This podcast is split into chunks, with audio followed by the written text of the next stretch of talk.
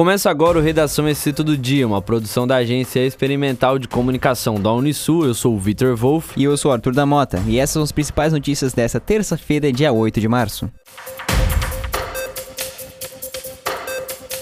Foi divulgado pela Prefeitura de Tubarão o roteiro da missão tubaronense a Israel, marcada para este mês de março.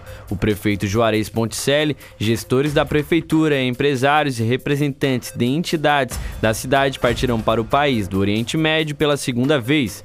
Dentre os compromissos marcados para a missão está a assinatura presencial do Acordo de Cidades Irmãs com Heifer Valley. Por causa da viagem, o prefeito Juarez Ponticelli passará o cargo ao vice-prefeito Caio Torkaschi nesta terça-feira, dia 8. Na tarde da última segunda-feira, dia 7, o sul de Santa Catarina voltou a sofrer com chuvas temporais, principalmente o município de Sara. Ao todo foram destelhados seis casas e uma escola. Galpões foram destruídos com queda total da estrutura do teto. O salão da igreja da comunidade de Ponto do Mato também foi destelhado. Houve muitas quedas de placas, outdoors, árvores e postes, além de alagamento em vários pontos da cidade. A Polícia Militar de Tubarão recebeu a informação de que cerca de 10 pessoas estavam agredindo um homem no bairro Passagem. Ele foi encontrado com diversos ferimentos na cabeça e inconsciente. Segundo relatos, a vítima foi amarrada em uma árvore. Foram utilizadas barras de ferro durante as agressões. Os policiais deram início ao atendimento e acionaram o corpo de bombeiros. Testemunhas repassaram à polícia militar que o agredido estaria envolvido na tentativa de furto de um veículo nas proximidades.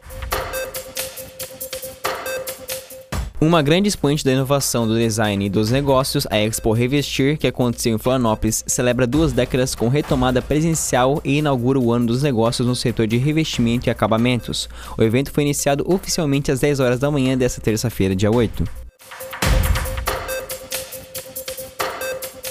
O Centro Municipal de Cultura Museu Willis Umblick sediará a exposição de arte Respeito, do artista Cláudio Schmitz, a amostra foi criada com o intuito de homenagear as mulheres que sofrem com o câncer de mama, e o artista teve como principal inspiração a sua mãe, que passou pelo mesmo mal.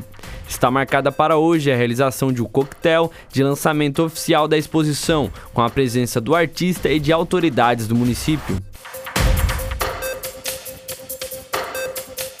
As obras da Casan que ampliam a estação de tratamento de esgoto de João Paulo avançam. A unidade é responsável por atender o bairro de João Paulo, Monte Verde, Saco Grande, Cacupé, Santo Antônio de Lisboa e Sambaqui, em Florianópolis. As estruturas em estágio de construção mais avançado são os tanques de aeração, principais unidades de apoio na estação. Outras unidades de tratamento seguem em fase de finalização da etapa de fundação.